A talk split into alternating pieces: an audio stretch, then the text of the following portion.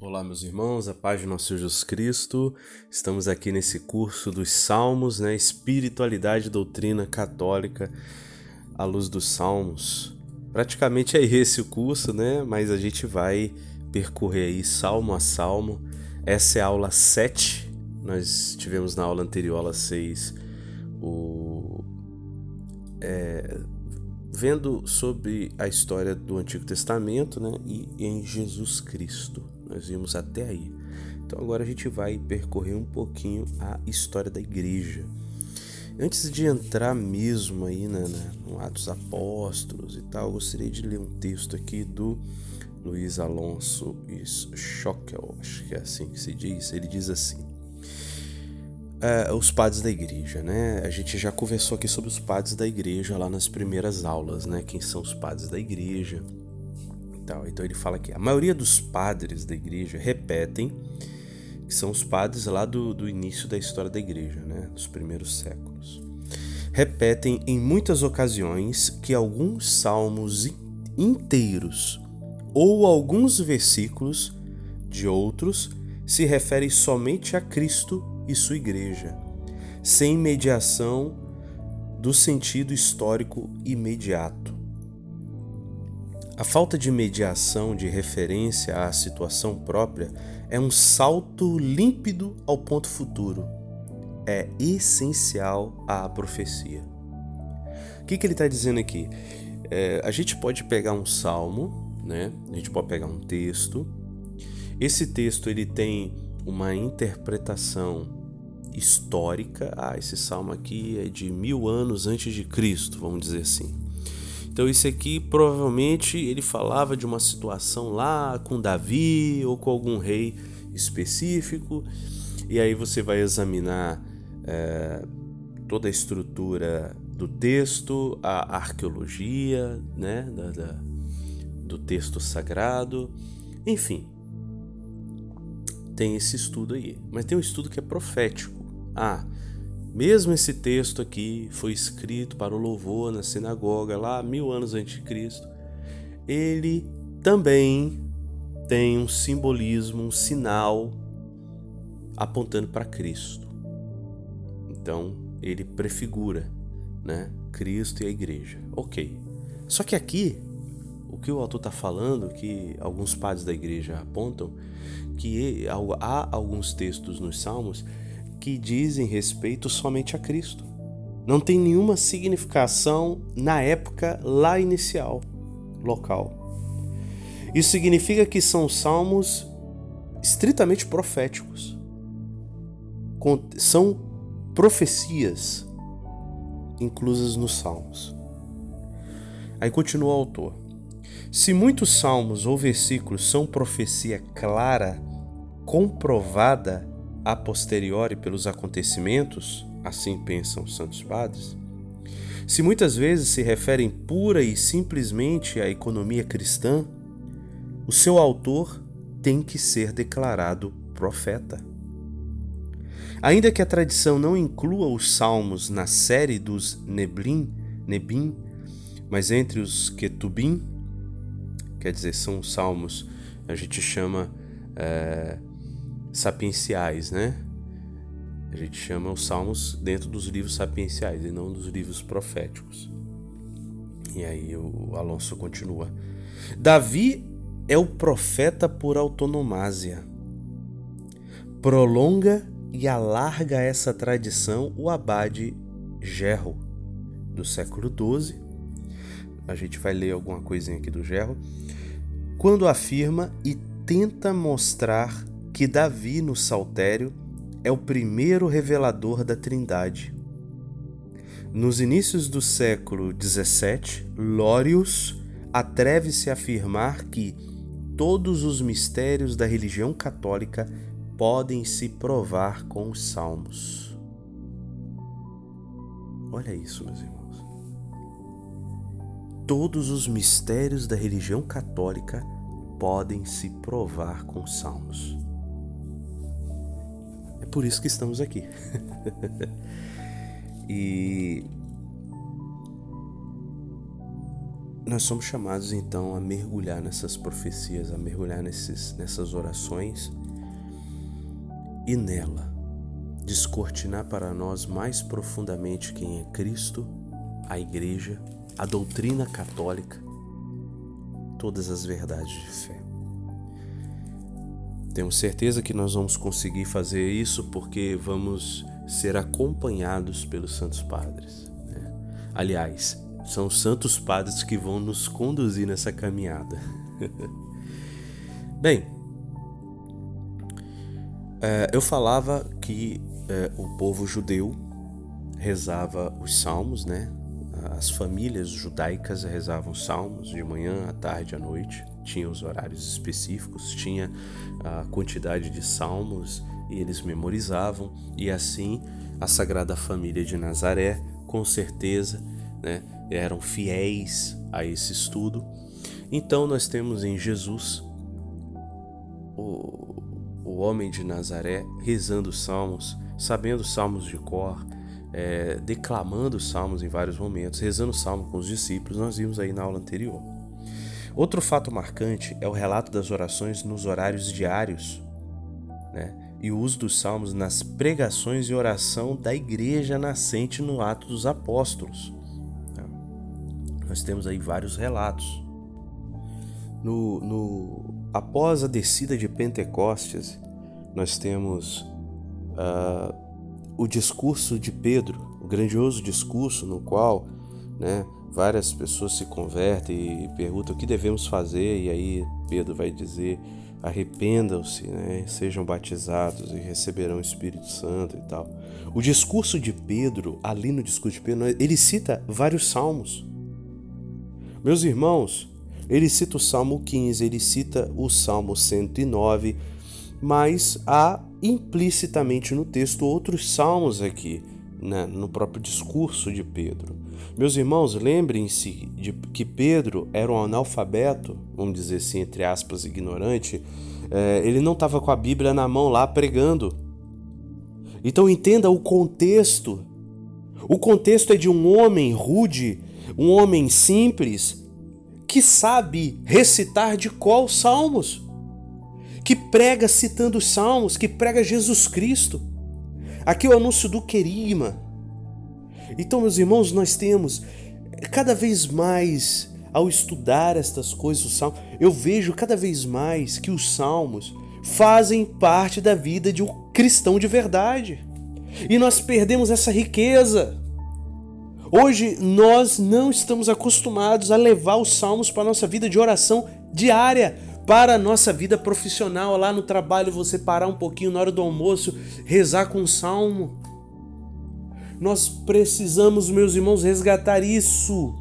Porque o povo, sim, mesmo que estava na roça, parava para almoçar, todo mundo se reunia, fazia a oração na mesa, lia-se salmos e depois é, comia e depois voltava para a capina, para a roça, para o trabalho. Um povo de antigamente que tinha muito mais trabalho do que nós hoje.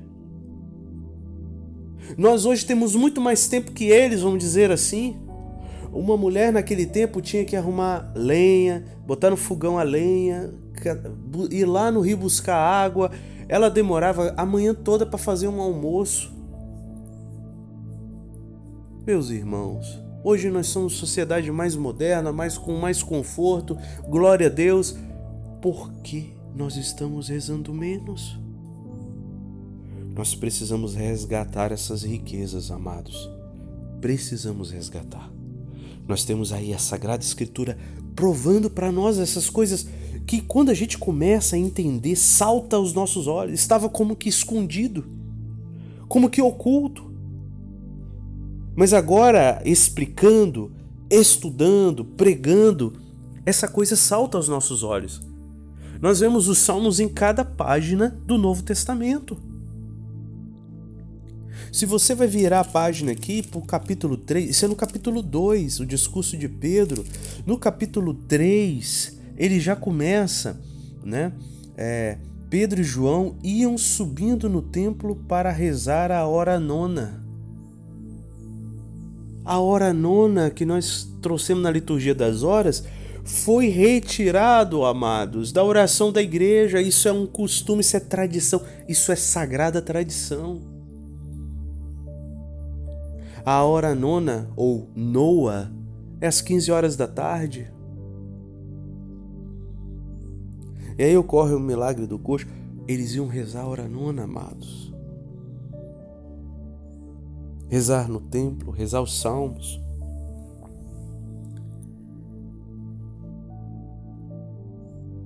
No, no, nos, aí você vira a página, né? Na Atos capítulo 6, a, a comunidade começou a crescer, as demandas, temos que ajudar os pobres da nossa comunidade, temos muito trabalho para fazer.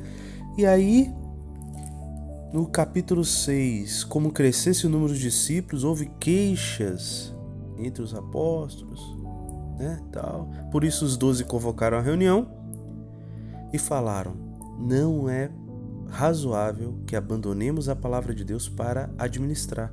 Portanto, escolhei entre vós sete homens de boa reputação, cheios do Espírito Santo e sabedoria, o qual vamos encarregar esse ofício. Nós atenderemos sem cessar a oração e ao ministério da palavra. Então, nós temos aqui, agora sim, uma separação. Quem né? Aí nós temos o povo da comunidade que não vai dedicar, não vai se dedicar sem cessar a oração ao ministério da palavra, mas eles vão também rezar, vão também pregar, mas eles vão trabalhar, administrar, cuidar das famílias. Esse é o que a gente chama de leigo. Mas aqui os apóstolos agora se sentem chamados. Agora nós vamos nos dedicar só à oração e ao ministério da palavra. E aqui começa, né? A consagração a Deus. É, começou antes com Cristo, mas enfim, só para só para ilustrar aqui, né? No, no, no, no, capítulo 10, nós vemos Pedro, uh, ele vai, ele tá na casa lá do, do, do acho que do Cornélio, e 10, versículo 9, Atos Apóstolos. No dia seguinte, enquanto estava em viagem, se aproximava da cidade pelo meio-dia, Pedro subiu ao terraço da casa para fazer oração. Então, aqui é, nós vemos Pedro na hora sexta. Ele vai subir para o terraço para fazer oração, justamente no horário que os judeus rezavam, a hora sexta, certos salmos específicos. Vocês acham que Pedro foi rezar o que, amados? Foi rezar os salmos. Foi rezar os salmos. Na pregação você vê, na pregação de Cristo, na pregação dos apóstolos, né? Um pouco, uns versículos mais na frente a gente vê Cornélio fazendo oração na hora nona, né? No versículo 30, né? Diz Cornélio, faz hoje quatro dias que eu estava a orar em minha casa a hora nona, quando se pôs diante de mim um homem com veste resplandecente, tal, tal.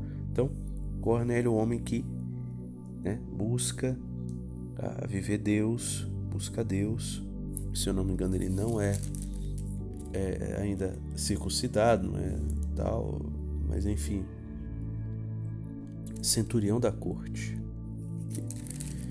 Um homem de oração, homem que buscava aí.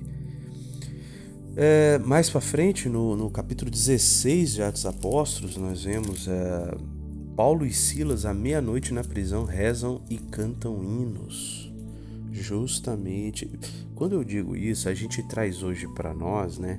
A gente entende hoje, ah, hino é aquele hino que a gente bota aí no Spotify, é o hino lá do Valmir Alencar, cantos. Não é essa a interpretação da Bíblia aqui. A Bíblia aqui está falando, do, os termos são as orações judaicas, as orações, os salmos as orações bíblicas e, claro, também, com certeza, a oração espontânea. Então, amados, é preciso entender o contexto da palavra para ser fiel a ela. O próprio catecismo da Igreja Católica fala que nós precisamos ser fiéis ao, ao significado que o autor do texto que quer trazer trouxe para nós, né? Pela meia-noite, Paulo e Silas rezavam e cantavam um hino a Deus e os prisioneiros os escutavam são as orações das vigílias. E esses são alguns exemplos, só, poucos exemplos aqui que eu quis ler para vocês mais para vocês verem que é uma prática, é uma prática.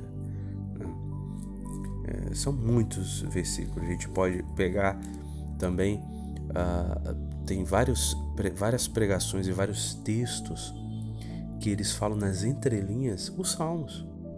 Vários textos de São Paulo, você vai ver lá, ah, isso aqui é praticamente o texto do salmo tal, versículo tal. Sim, por quê? Porque eles tinham na ponta da língua e pregava a palavra de Deus. Como eu estou pregando agora com vocês e eu falo que Deus é amor, mas eu não estou citando a primeira carta de João, capítulo 4, se eu não me engano. Eu falo que Deus é amor. Então, nesse sentido aí, é esse que a gente chama de citação né, indireta. Nossa, isso aí são centenas, centenas no Novo Testamento. Né? Então, é isso. É... Os cristãos rezam. É, é, claro que eles rezavam o Pai Nosso, eles também rezavam a Eucaristia, partir o pão, tem a oração espontânea, né? mas tem os salmos. E, e isso tá não só aqui na, na, no texto prático, mas também no ensino dos apóstolos. Pegar aqui nas cartas.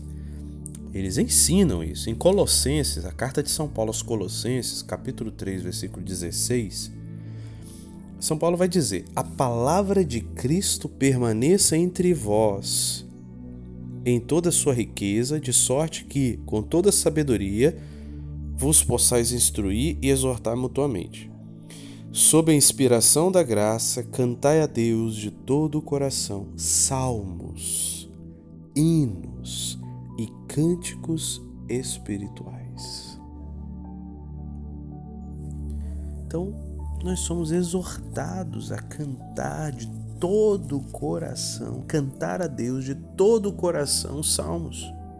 Nós somos exortados pela palavra de Deus. Pela palavra de Deus. É, em Efésios, capítulo 5, versículo 19, diz aqui: Recitai entre vós salmos, hinos e cânticos espirituais, cantai e celebrai de todo o coração os louvores do Senhor. Rendei graças sem cessar e por todas as coisas a Deus Pai, em nome de nosso Senhor Jesus Cristo. Meus irmãos, os Salmos, na mão dos cristãos, passou por um processo de cristianização, né? que não significa distorção, mas é uma interpretação à luz de Cristo, levando o salmo à perfeição, assim como Jesus fala lá no, no no Sermão da Montanha, Mateus 5, né, Jesus vai falar: Ouviste o que foi dito os antigos, é, não matarás. Né? É, cadê? Tá aqui, ó. Não matarás. Mas eu vos digo: todo aquele que se irá contra seu irmão será castigado. Tal, tal. Então, aí Jesus fala assim: não julgueis que vim abolir a lei e os profetas. Mateus 5,17. Não vim para abolir, mas para levá-los à perfeição. Então Jesus não veio para tirar nenhuma, nenhuma lei, mas ele veio levar à perfeição, aperfeiçoar a lei antiga, tornar perfeita. E justamente a mesma coisa se fez com os salmos. Cristo fez isso com, com certeza o Senhor Jesus ensinou aos apóstolos a oração, a, reza, a bem rezar, a rezar corretamente os salmos. E isso nos foi legado pela sagrada tradição. Não está explicitamente, tá, para mim está explícito no, Novo Testamento, né? Mas não está dizendo com todas as letras ali, ah, você tem que rezar o salmo todo dia. Até tem, né? Até tem. Tá aqui, acabei de ler para vocês Colossenses e Efésios, né? rezai sem cessar, recitar entre vós. Então, meus irmãos, não tem, a gente perdeu esse costume sagrado, sagrado da sagrada tradição. Nós precisamos retomar, porque a gente hoje delegou só aos monges. Né? E é um erro, é um erro. A igreja fala isso na instrução geral da liturgia das horas. A igreja fala isso. A liturgia das horas é para o povo cristão, para todos nós. É, aí continuando aqui, as primeiras comunidades foram formadas por pessoas que conviveram com Jesus ou com seguidores dos apóstolos. Né? E o desejo deles era imitar o Mestre, fazer o que Cristo fez na busca de maior comunhão e unidade. Olhando para o modo de rezar da comunidade, a gente encontra de certa forma os sinais da oração de Jesus, de como ele queria que a igreja vivesse a oração, a vida de oração.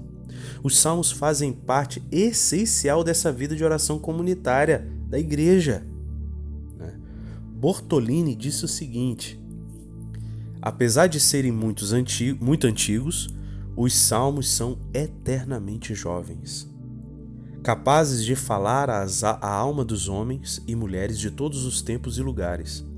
Por isso é que podemos considerá-los como espelhos nos quais nos vemos, nos movemos e existimos.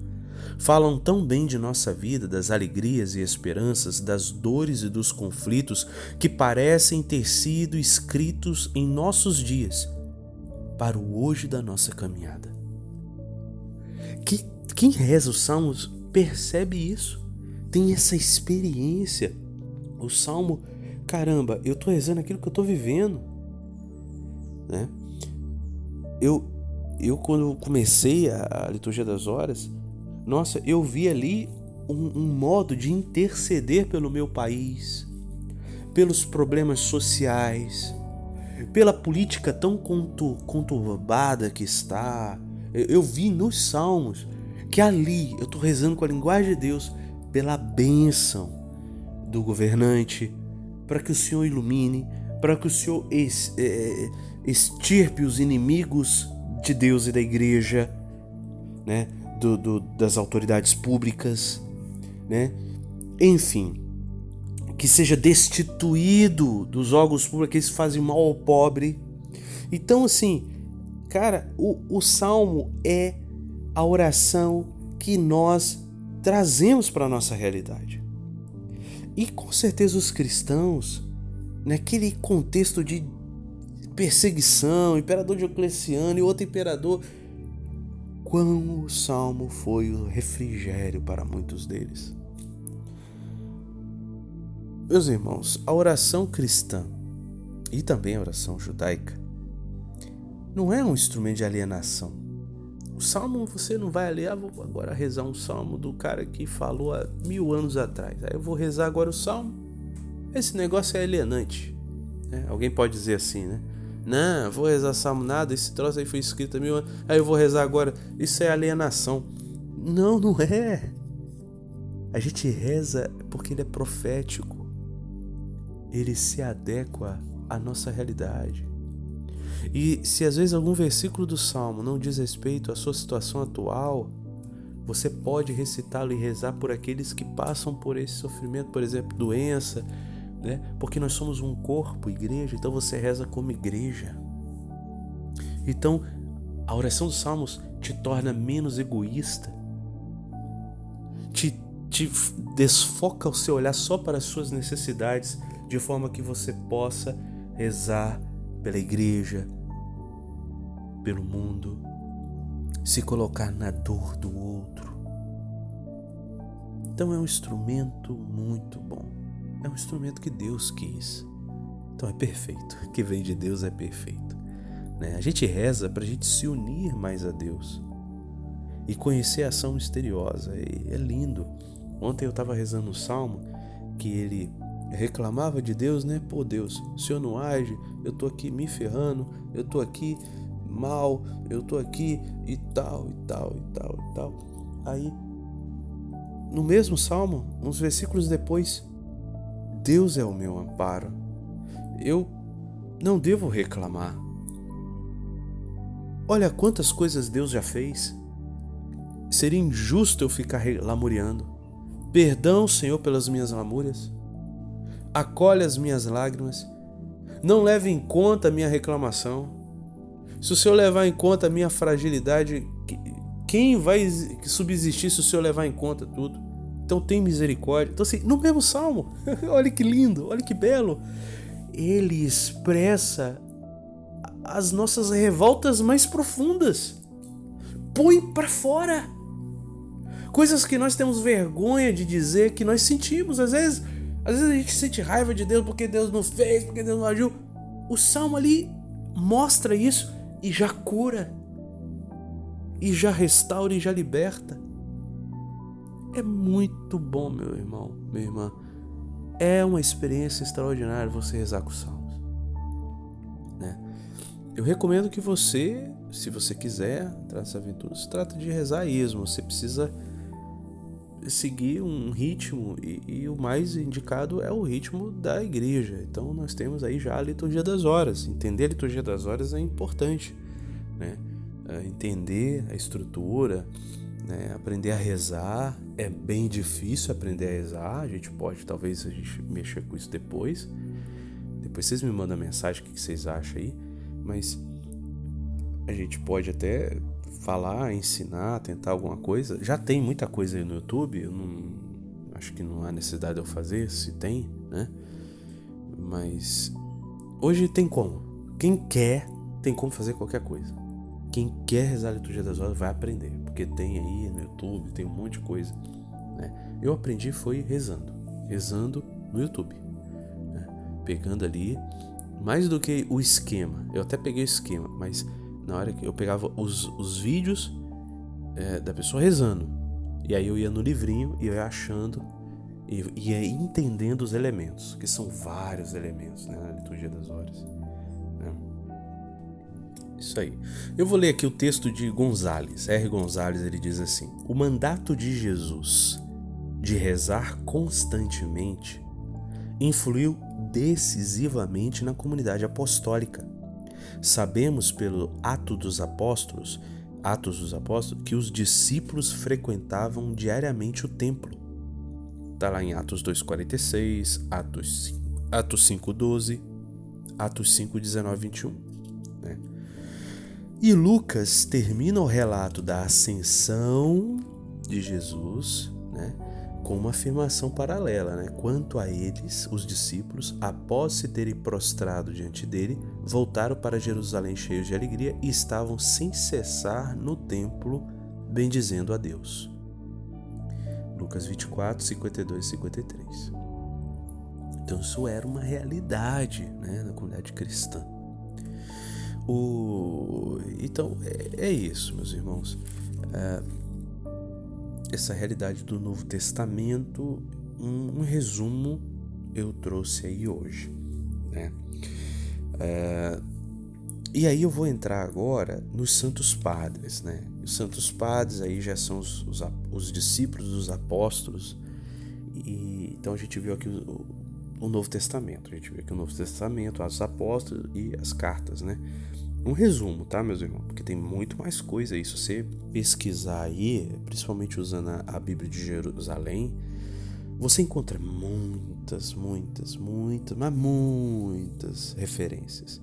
Né? Você pega qualquer carta aqui, ó, eu abri aqui a Esmo, aqui, ó, Romanos, né? Uma página aqui, você tem uma referência a vários salmos em cada carta de São Paulo. Aqui, ó, tô aqui em Romanos 8. Ah, Estou aqui em Romanos 8, versículo 34. Já tem uma referência ao Salmo 110, 1. Então, assim, é, é isso aí. Então, eu vou entrar agora no, no, no, nos pais da igreja. E os pais da igreja é riquíssimo o conteúdo. Riquíssimo. E vai ser a matéria do nosso curso. Né? Vai ser a matéria do nosso curso, porque nós vamos seguir os santos padres mas principalmente Santo Agostinho.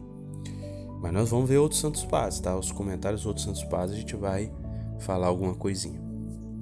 Mas aí, é, isso aí vai ficar, claro, vamos começar na próxima aula. Na próxima aula a gente vai entrar então nos santos padres da igreja.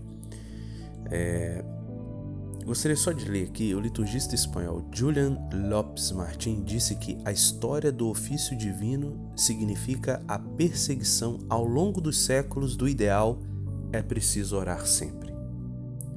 Então, toda a história da liturgia das horas, do breviário, do ofício divino, na história da igreja, vai ser os cristãos perseguindo o mandato de Jesus, orar sem cessar. É preciso orar sem cessar. Então, é isso a aula de hoje, dessa semana. Vamos percorrer, meus irmãos, é, devagar, sem pressa, porque o objetivo aqui é essa oração. Então, fica como dever de casa essa semana você entender um pouco mais de liturgia das horas, se possível, digita no YouTube lá, né? Eu recomendo que são, são sete horas, né? São sete horários a liturgia das horas, sete horários, tá? Eu recomendo que você comece aprendendo o horário mais simples, que se chama as completas. Completas é o horário que se reza antes de dormir. Então, se você vai quer entender a liturgia das horas, não comece digitando a liturgia das horas, que é muita coisa, né? Comece entendendo a rezar cada horário. Vá direto para a prática. Porque você rezando, depois você vai ver por que, é isso aqui, esse hino, os elementos. Aí sim. Porque se você lê lá o, o, a teoria e não conhecer a prática, você desanima. Desanima. Teoria, qualquer um desanima ficar só na teoria. Então eu recomendo, dever de casa, essa semana, rezar as completas. Pelo menos um dia você vai rezar. E, se possível, reze todos os dias. As completas é uma oração bem breve, acho que é a mais breve da liturgia das horas. É a mais curtinha. E é para ser rezada todos os dias. E ela tem sempre um salmo para rezar antes de dormir. E você faz o exame de consciência. O exame de consciência é o principal elemento a se fazer antes de dormir. Né? O sono significa nós vamos dormir. A gente não sabe se vai acordar no outro dia. Né? Então é isso, meus irmãos. Até a próxima semana, se Deus quiser abençoar. Louvado seja nosso Jesus Cristo, para sempre seja louvado.